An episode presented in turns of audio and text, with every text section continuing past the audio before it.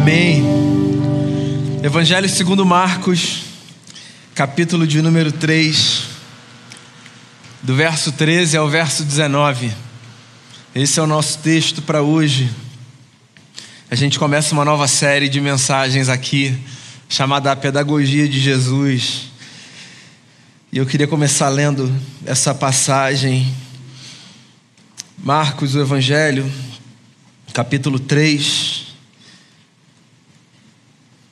do verso 13, diz assim: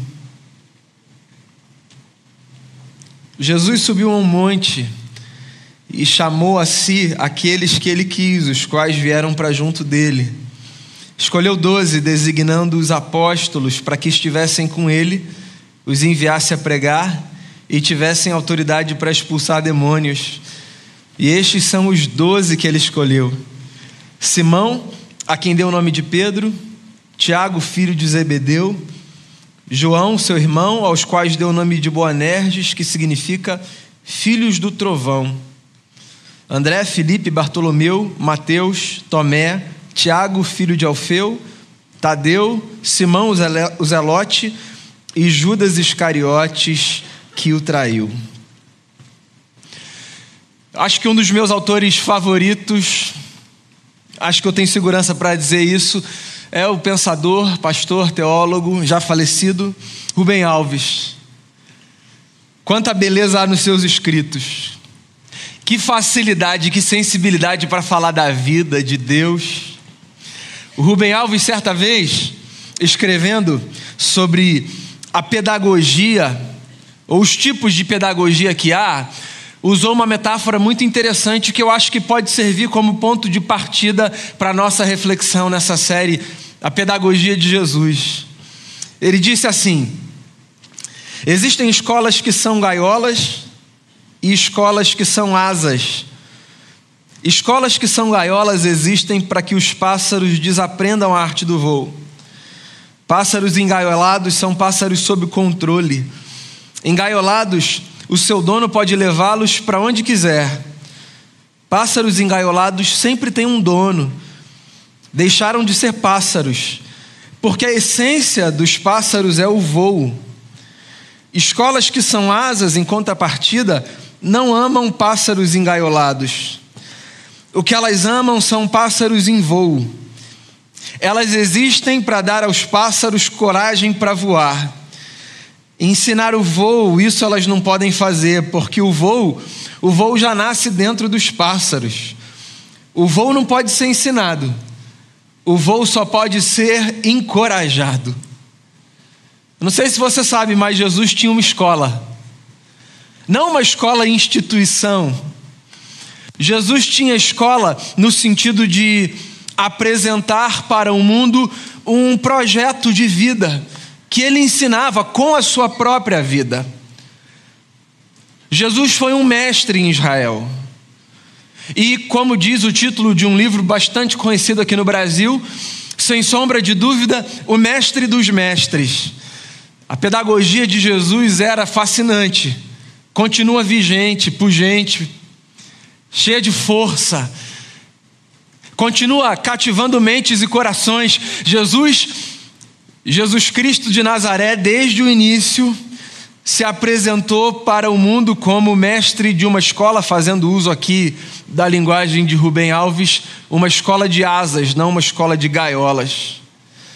Eu não sei você, eu não consigo olhar para os ensinos de Jesus, para a sua vida, para a sua força e imaginar, por exemplo, Jesus como um mestre que nos convidava para uma gaiola. Pelo contrário, eu olho para Jesus e eu vejo o que Paulo, na carta que ele escreve aos Gálatas, diz acerca do seu evangelho, que é o seu ensino. Foi para a liberdade que ele nos libertou. Jesus foi um mestre de libertação, sim, um mestre que nos libertou e continua nos libertando de muitas amarras que nos prendem pelo lado de dentro. Jesus nos emancipa de visões que são uma espécie de cativeiro de alma, de mente, de emoções. Qualquer experiência com Jesus que não leve a gente para essa sensação de liberdade deve ser questionada, revisitada, revista, colocada sob júdice. Porque o Evangelho de Jesus veio para nos libertar de muitas coisas, muitas coisas. Algumas nos são externas, outras tantas, eu ousaria dizer, a maioria delas internas. Pois é, a pedagogia de Jesus.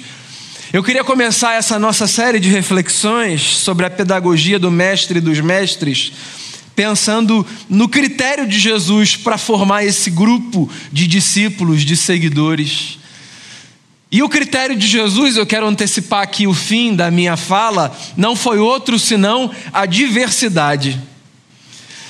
Quando eu era criança na igreja, me foi ensinada uma canção muito pedagógica, didática, que tinha como propósito reforçar o aprendizado do nome dos discípulos de Jesus. Se você nasceu na igreja, você conhece essa música. Cristo chamou doze para apóstolos seus, eram Simão Pedro, Filipe e Mateus, e assim vai. O nome dos doze. Os doze felizardos que foram agraciados com essa convocação divina. Essa gente perto de quem Jesus esteve e para quem Jesus olhou, dizendo: Venham após mim, venham após mim, venham aprender de mim. Você deve conhecer, há textos no plural, nos evangelhos, que narram essas experiências. Alguns foram chamados à beira de um lago enquanto pescavam, outros também no lago enquanto consertavam redes com os seus pais. Um outro foi chamado na coletoria.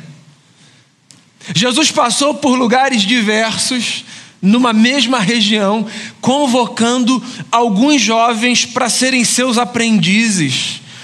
Jesus, um mestre, muito diferente dos mestres da sua época, diga-se de passagem. Porque Jesus foi para lugares muito incomuns a fim de selecionar aqueles que receberiam a honra de aprender a lei de Moisés aos seus pés. Quando eu aprendi essa música, na minha infância, eu não conseguia, obviamente, fazer ideia do que aquela lista de felizardos representava. Porque para mim, com todas as limitações de uma criança, aquela música não passava da lista de 12 nomes de sujeitos provavelmente iguais, parecidos, que se davam bem, que faziam parte de um clubinho, de um grupo de afins e que ajudaram Jesus a difundir uma causa.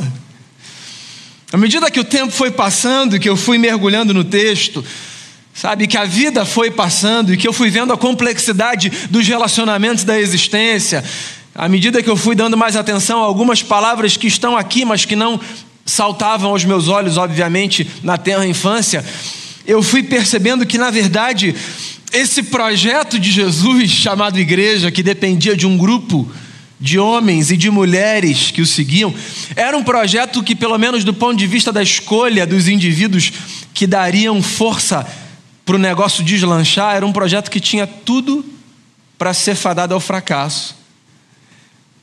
Porque não podia ser um grupo escolhido sob os piores critérios, à luz de muita gente que seleciona gente e recruta homens e mulheres para montar uma equipe. Do ponto de vista do recrutamento da seleção, o time de Jesus não poderia ser pior. Não porque aqueles camaradas fossem individualmente problemáticos, mas porque, da perspectiva do time, da equipe, tinha tudo para não dar certo. Esses doze discípulos de Jesus, os doze apóstolos, não eram apenas gente que não se conhecia, era gente que não se frequentava. Era gente que possivelmente atravessaria a rua se visse algum dos outros que fazia parte do grupo vindo na direção contrária. Jesus ousou escolher o improvável do improvável para montar um projeto que continua relevante dois mil anos depois. Isso por si só é suficiente para me fazer olhar e mergulhar a fundo nesse critério de Jesus. Por que escolher as pessoas que ele escolheu? Por que Jesus tomou a diversidade como critério para montar o grupo que ele montou? Na verdade, eu acho que a pergunta mais importante que a gente pode se fazer hoje aqui, para que essa mensagem não seja apenas uma mensagem de cunho histórico, mas um desafio prático para a nossa vida, a pergunta mais importante que talvez a gente possa fazer, deva fazer, é: o que a gente pode aprender desse critério de Jesus, dessa seleção que ele fez para a nossa própria vida? Porque, amigos e amigas, eu acho que vocês vão concordar comigo que um dos maiores desafios que nós hoje vivemos no nosso tempo é o desafio de aprendermos a furar as bolhas nas quais nós vivemos. Bolha. Essa é uma expressão muito usada hoje, né? Uma expressão que a gente conhece porque significa muitas coisas, mas hoje, no nosso contexto, talvez a gente use bolha mais do que para falar de qualquer outra coisa, para que nós nos é, refiramos a essa experiência de transformação de um grupo de iguais no mundo. O nosso mundo hoje foi reduzido à bolha na qual nós vivemos. Você deve ter ouvido isso algumas vezes por aí e lido sobre isso. As bolhas são esses espaços que dão uma falsa sensação de segurança. Esses espaços que nós habitamos, pelos quais nós transitamos. Espaços nos quais nós nos encontramos com pessoas que se parecem conosco, não do ponto de vista da estética, às vezes também, mas sobretudo do ponto de vista do pensamento. As bolhas são esses ambientes nos quais nós, não sei porquê, nos satisfazemos. Na verdade, eu tenho algumas impressões. As bolhas confirmam as nossas opiniões. As bolhas nos dão a sensação de que nós estamos certos o tempo todo. As bolhas facilitam a nossa vida, por quê? Porque nas bolhas nós nos relacionamos com iguais, e é sempre muito mais fácil nós nos relacionarmos com iguais. As bolhas são espaço para pouco confronto, porque não há necessidade para eles, já que nas bolhas todo mundo canta a mesma canção no mesmo tom. Não há dissonância, não há diferença. Só há concordância, aplauso, confirmação. Esse mundo é um mundo de bolhas. E conscientemente ou inconscientemente, nós estamos fortalecendo esses ambientes. E, consequentemente, e aí no caso, infelizmente, nós estamos desaprendendo a viver. Pois é. As bolhas podem facilitar a nossa vida, mas acreditem nisso, elas nos fazem desaprender a viver. Porque a vida é essa experiência que, para o seu avanço, pede de nós a disposição de lidarmos com aquilo que nos é contraditório e eu já usei esse texto e vou pedir licença para usar mais uma vez aqui, porque talvez seja o texto mais bonito do ponto de vista da poesia bíblica para reforçar o fato de que, aos olhos das Escrituras, a vida só avança no espaço da contradição, da dissonância, da pluralidade, da divergência. Eu estou falando do texto de Gênesis, da formação da mulher aquele texto poético carregado de beleza e de força, no qual Moisés fala que a mulher é essa figura que na história da criação aparece ao homem depois que esse é posto num sono profundo. Uma companheira Deus faz para o homem, uma auxiliadora idônea é a expressão que aparece provavelmente na sua Bíblia, no português. No hebraico, a expressão usada pelo autor do texto é linda demais e muito provocadora. Porque o que aparece no texto para a gente, chamando essa mulher de auxiliadora idônea, feita pelo Criador para o homem que estava sozinho, sem companhia no jardim, no hebraico, essa expressão literalmente significa ajuda contra ele farei para ele uma ajuda contra si. É literalmente o que está no texto que aparece traduzido por auxiliadora idônea. E eu acho muito interessante essa ideia da ajuda contra ele, porque ela traz para a mesa essa realidade de que na vida nós só avançamos se nós nos abrimos para lidar com aqueles que nos ajudam, muitas vezes estando contra nós. Certo? Ajuda contra ele não é uma descrição da pessoa que vai permanecer ao lado de uma outra, quem quer que seja, sendo um obstáculo e um problema. Não é isso. Ajuda contra ele é a lembrança de que na vida nós só somos ajudados se nos cercamos de homens e mulheres que são diferentes de nós. Por algumas razões. A primeira delas, não existem pessoas iguais a nós. Não existem. Pode haver pessoas que se parecem conosco. Isso é uma coisa. Mas não existem pessoas iguais a nós. Ninguém é igual a ninguém. Todos somos diferentes. E você pode viver qualquer relacionamento para ter certeza disso, certo? Você pode pensar na sua conjugalidade, no seu casamento ou no seu namoro. Você pode pensar na sociedade que você vive no trabalho, se você vive num trabalho societário ou na experiência com aqueles com os quais você trabalha, acima de você, ao lado de você, abaixo de você. Você pode pensar numa relação de amizade, você pode pensar em qualquer relacionamento. Não existem pessoas iguais. Não existem.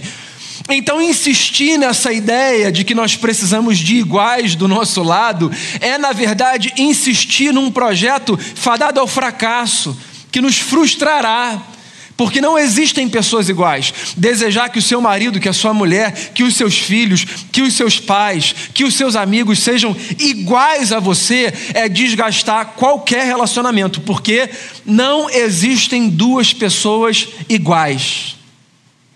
Agora, mais do que isso, mais do que isso, não é que apenas a gente deve se satisfazer com o fato de que não há iguais é que a gente também precisa aprender a conviver com aqueles que nem se parecem com a gente, que são diferentes mesmo.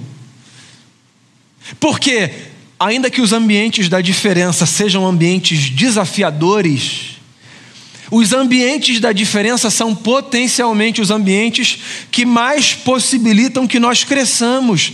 Por quê? Porque o convívio com o diferente nos estica numa medida que o convívio com similares não nos estica.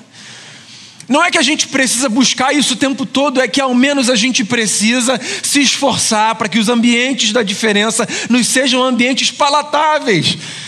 E aí eu volto para o fenômeno das bolhas. As bolhas nos deram a ilusão de que nós não precisamos de dissonância, de diferença.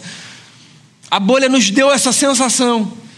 A bolha e outros fenômenos. Anexados ao fenômeno da bolha está o fenômeno do cancelamento, do silenciamento, certo? O fenômeno do on demand. A gente busca tudo na hora que a gente quer, a gente silencia quem a gente quer, a gente cancela quem a gente quer. A vida a vida se transformou numa, numa espécie de, de experiência regida pela força do nosso controle remoto, aqui usando uma metáfora um pouquinho mais antiga do que o século 21. Uma vida regida por essa experiência. Pausei, mutei, silenciei, cancelei, bloqueei, distanciei, aproximei e a gente vive assim, e a gente acha que está legal assim. Só que no fundo, esse tipo de vida dificulta demais a nossa jornada. Por quê? Ora, porque há avanços que eu só faço quando eu, fazendo um mergulho lá na experiência do Gênesis, desperto do sono e digo assim: afinal encontrei alguém que vai me ajudar. Como? Nessa ajuda contra mim. Seríamos ou não seríamos insuportavelmente mimados. Se todas as falas direcionadas a nós fossem falas que confirmassem a nossa opinião. Seríamos ou não seríamos insuportáveis se todas as nossas leituras e todas as nossas impressões fossem absolutas, sempre perfeitas, bem postas, seríamos ou não seríamos intragáveis se fôssemos essas pessoas de palavras sempre ajustadas, de atos sempre acertados. Seríamos, seríamos, porque não nos basta muito para que nós nos tornemos insuportáveis do ponto de vista do relacionamento. Não nos basta muito. O desafio de conviver com o diferente mantém o nosso pé no chão. O desafio de ouvir opiniões distintas, perspectivas de mundo, que são outras e não as nossas. Isso faz a gente crescer enquanto indivíduo. Eu me lembro quando no início do meu mestrado, e eu estou falando do ano de 2006, um professor visitante na universidade onde eu fazia o meu mestrado passou uma tarefa da disciplina que ele lecionava. E a gente está acostumado num mestrado, num doutorado, né, a no mestrado, sobretudo, no mestrado a gente acha que a gente é maravilhoso, que a gente sabe tudo. Tem um negócio assim no mestrado, né? O sujeito.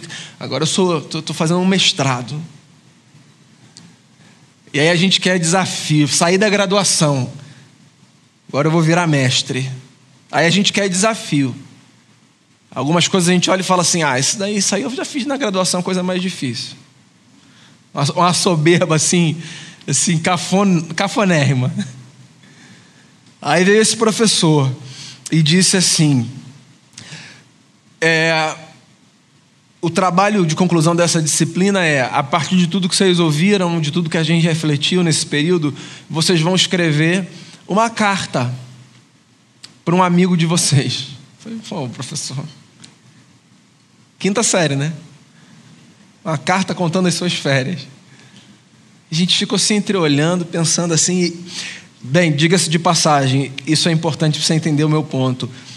Era um mestrado em teologia, talvez 90% pastores, todos cristãos. Todos os alunos cristãos, 90% pastores. Vocês vão escrever uma carta para um amigo, critério de vocês, sob uma condição. Esse amigo de vocês, para quem vocês vão escrever uma carta, não pode ser cristão. Aí, assim, de dez, oito se entreolharam dizendo assim: e agora? Não tenho. E ele sabia onde ele estava tocando, né, o mestre. Ele, ele sabia a provocação que ele fazia. Porque sem que ninguém dissesse nada a ele, ele interagiu dizendo assim: difícil de achar, né? Vocês não têm, né? E aí todo mundo com aquela cara lavada, assim, um constrangimento coletivo. É, a gente não, a gente não tem. E eu me lembro, 2006, isso, eu me lembro, aquilo me marcou profundamente. Porque por mais maravilhosa que seja essa experiência, você já reparou que isso aqui pode ser a nossa bolha? Isso aqui pode ser a nossa bolha. Por mais maravilhoso que isso seja. Aqui a gente tem um vocabulário que é nosso. Paz do Senhor, irmão. E olha que a gente que é presbiteriano nem tem um vocabulário assim, tão, um repertório tão interessante, né?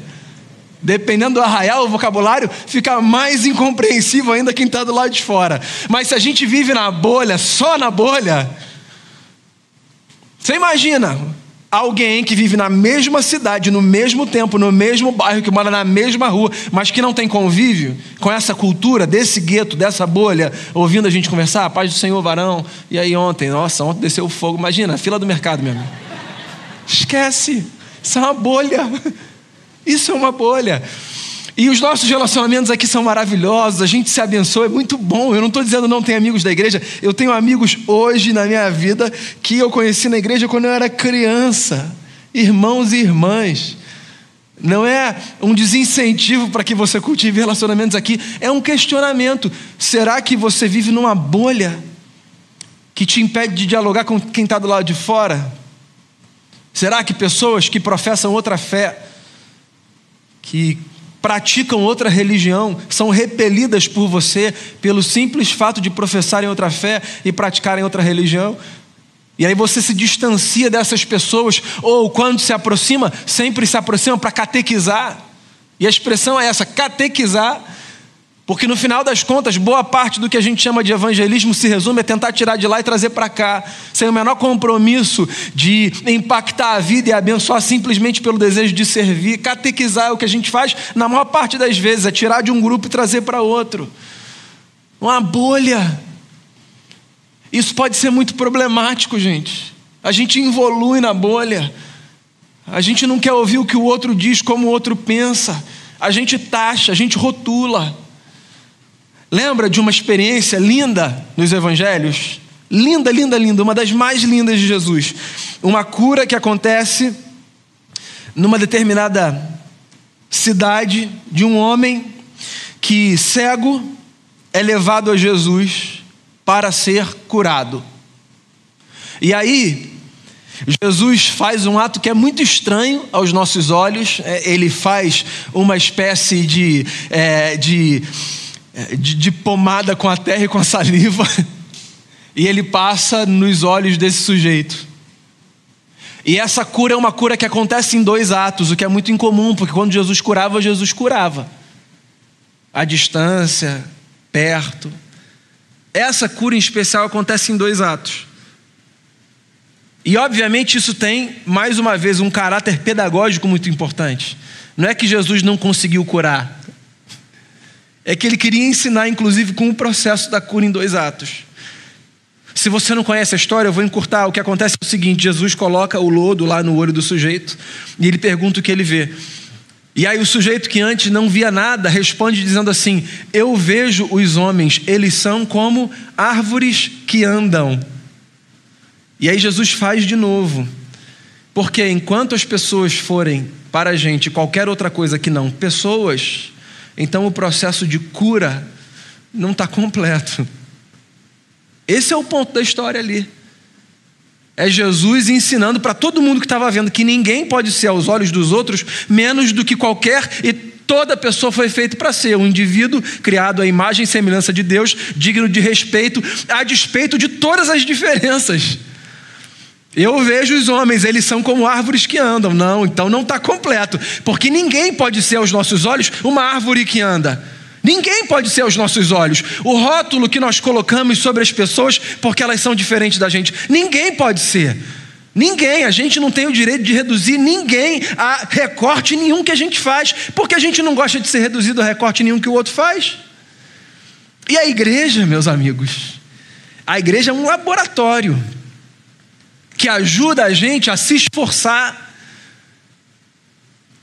a sairmos desse lugar da bolha da satisfação e do contentamento com os iguais e avançarmos na direção de acreditarmos que nós podemos juntos fazer algo pelo Rei e pelo seu reino, a despeito das nossas diferenças.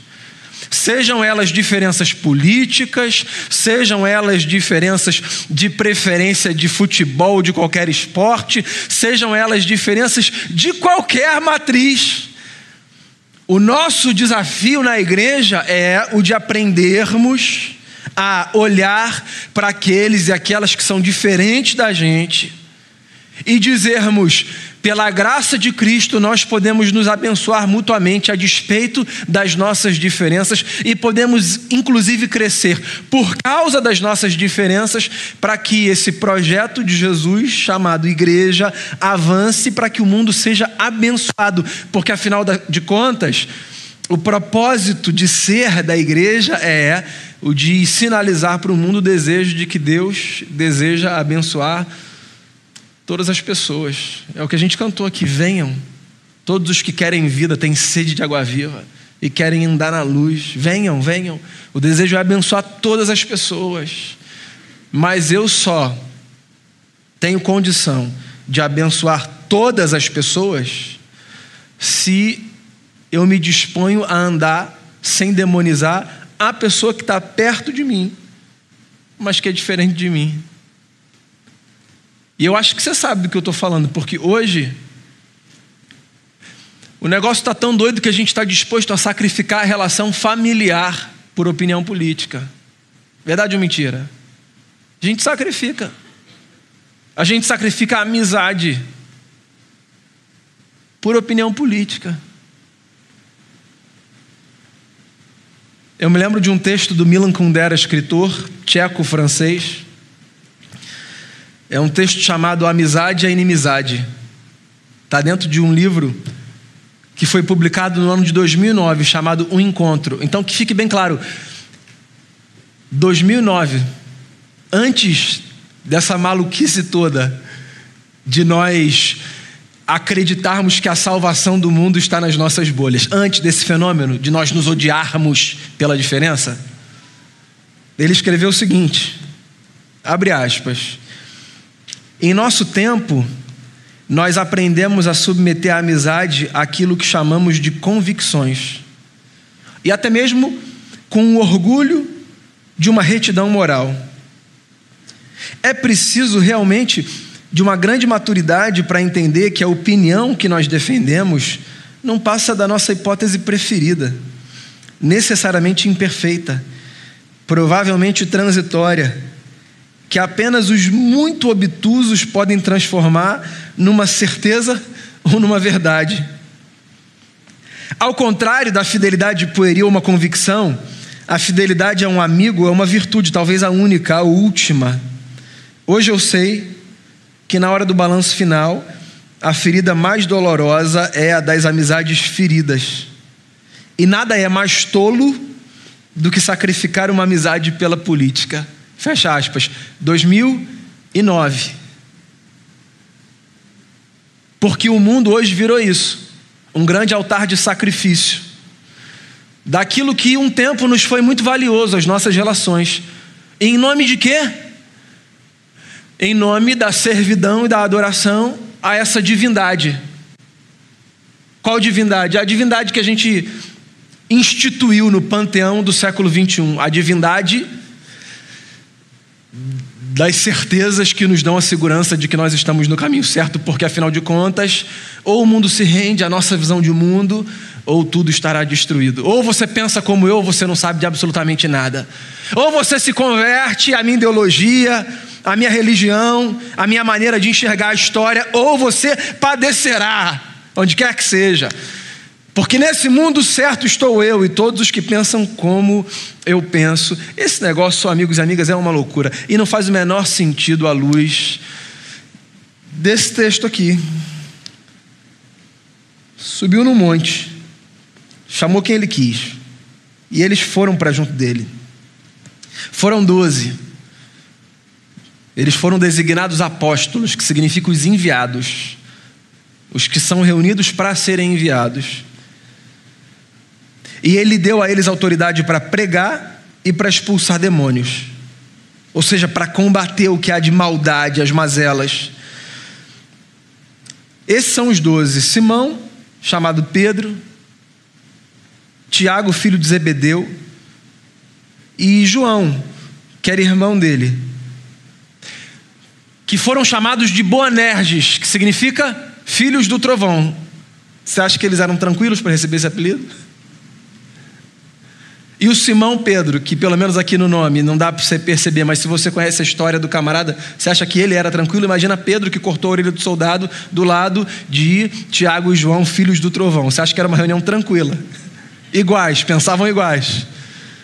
Se fossem assim, é, se fossem confrontados na sua opinião, diriam, claro, fique à vontade.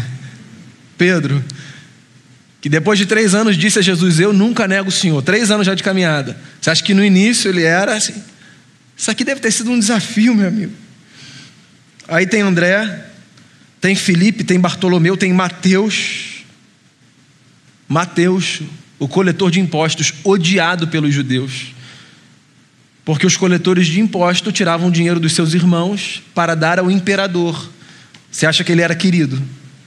Você acha que o pessoal na reunião da equipe falava assim: Mateus, irmão, guardei um lugar aqui para você. Pode vir, isso aqui é seu. Como é precioso, irmão, estar bem junto a ti, juntos lado a lado. Você acha que era assim? A recepção do Mateus. Venha, recebi um novo coração do Pai. Uma família sem qualquer falsidade. Aí tinha um Zelote, que era um sujeito que acreditava que podia pegar em arma para derrotar o império. Mas tinha um outro trabalhava para o império. Esse era o time de Jesus. E a gente vê a igreja hoje e a gente acha que a igreja é essa comunidade que cresceu de maneira uniforme, sabe? Todo mundo bonitinho. A igreja é um grande desafio. Como cantou e canta o pastor Guilherme quer, a igreja é essa comunidade que acredita na unidade, mesmo conservando a sua diversidade. Porque, amigos e amigas, nós não precisamos ser iguais. Não precisamos. Nós não precisamos pensar a política da mesma forma. E eu estou enfatizando esse ponto porque, no tempo que a gente vive, este é um ponto de divergência, assim, na raiz das nossas relações. Nós não precisamos pensar política igual. Não precisamos. E não precisamos demonizar quem pensa diferente da gente. Não precisamos. Há muita ignorância no alto das certezas e dos absolutos com os quais muitas pessoas se apresentam, achando que estão assim arrasando e olha, é uma vergonha, cada vergonha que estão passando. As nossas divergências não precisam nos distanciar. Nós podemos aprender a conviver como gente que se abençoa, que se ajuda e que faz o reino avançar a despeito. E na verdade, mais do que dizer a despeito, se servindo. Eu acho que esse é o ponto da nossa diferença e da nossa diversidade. Somos muitos, não precisamos ser iguais. Só precisamos, na verdade, de uma coisa. Precisamos todos nos empenhar, sendo quem somos, para que, em sendo diferentes, todos tenhamos a cara do Pai que se revela em Cristo Jesus, nosso Senhor. Eu não preciso ser igual a você. Agora, eu e você sendo quem somos, cada um com a sua peculiaridade, precisamos ter a cara do Pai que se revela em Jesus. Esse é o nosso critério. Se a gente vai pensar diferente em A ou B, se a gente vai ter gosto diferente, se o nosso estilo de igreja é diferente, se um gosta mais de A, o outro gosta mais de B, se a maneira como a gente pensa educação de filhos, se a maneira como a gente pensa trabalho é diferente, isso não, devia, não foi um problema por muito tempo, não devia ser um problema. E eu acho que hoje, no mundo como o nosso, esticado, esticado, de relacionamentos esticados e de bolhas transformadas em ambientes de divinização, eu acho que uma das mensagens mais subversivas que a gente pode, com a vida, proclamar é essa mensagem que se faz dizer ao mundo sempre que, na nossa pluralidade, nós testemunhamos que nós podemos avançar vivendo como um por causa de Jesus Cristo, nosso Senhor. Esse é o grande testemunho que a gente pode dar hoje. Acreditando que a diversidade é o critério de Jesus, a gente pode fazer parte desse time, porque se esse time fosse esse grupo que está aqui, tá? Se lugar, no lugar dessas 12 pessoas estivessem os nossos nomes, qualquer pessoa que nos conhece olharia e diria: que desafio, hein? É um desafio, a igreja é um desafio, mas é o desafio mais fascinante possível, porque por detrás de todas as coisas, o que possibilita que a gente caminhe em comunidade é a mesma disposição que todo mundo carrega, de dizer dia após dia: Senhor, a minha vida está aqui, como oferta diante de Ti. Eu me coloco a teu serviço ao lado dos meus irmãos e irmãs, para que a gente testemunhe o teu amor com a nossa diferença e para que a gente contribua para que o reino avance nesse mundo o reino de amor, de paz e de justiça, que é o reino de Jesus. Queria orar com você e por você. E eu queria encorajar você a refletir mesmo sobre o que você ouviu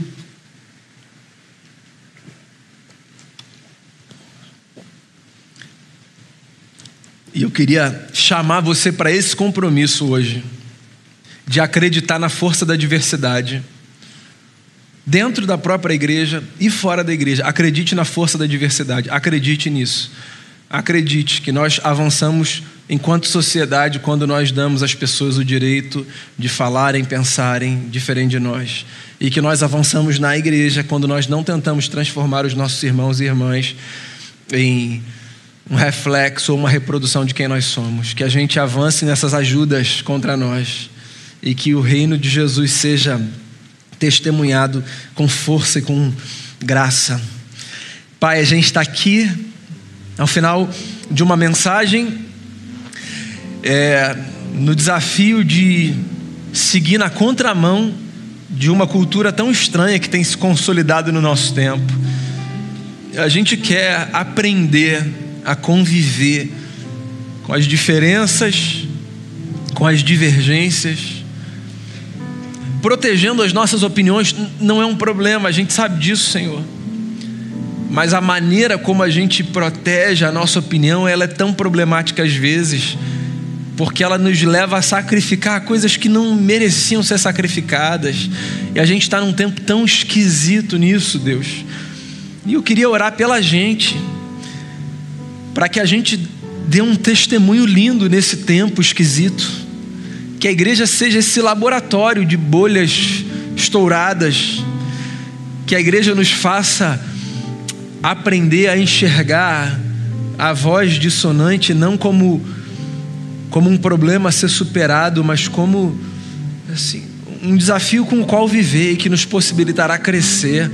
Ajuda a gente, livra-nos dessa arrogância infantil de acharmos que nós sabemos de tudo, que a nossa opinião é sempre perfeita, que a gente está sempre certo. Livra a gente disso. Isso afasta pessoas de pessoas. Que a gente seja aproximado um do outro pela graça e pelo poder de Jesus e que a gente continue a participar desse projeto altamente improvável, mas que já tem se mostrado há dois mil anos o projeto mais fascinante que a humanidade já conheceu, o projeto chamado Igreja. Que a gente avance testemunhando o teu amor e a tua graça. E que a gente faça, isso sim, que essa seja a oração que todos, que todos tenhamos a coragem e a alegria de fazer. A nossa vida está aqui diante de Ti como oferta agradável ao Senhor. Faça em nós e através de nós o que está no Teu coração e que a cada dia a gente queira mais e mais estar diante de Ti, perto de Ti, junto aos Teus pés, do Teu lado. Esse é o nosso lugar. Essa é a oração que eu faço por mim, por cada pessoa aqui, em nome de Jesus, o nosso Senhor. Amém. Fique de pé, vamos cantar mais uma canção Senhor.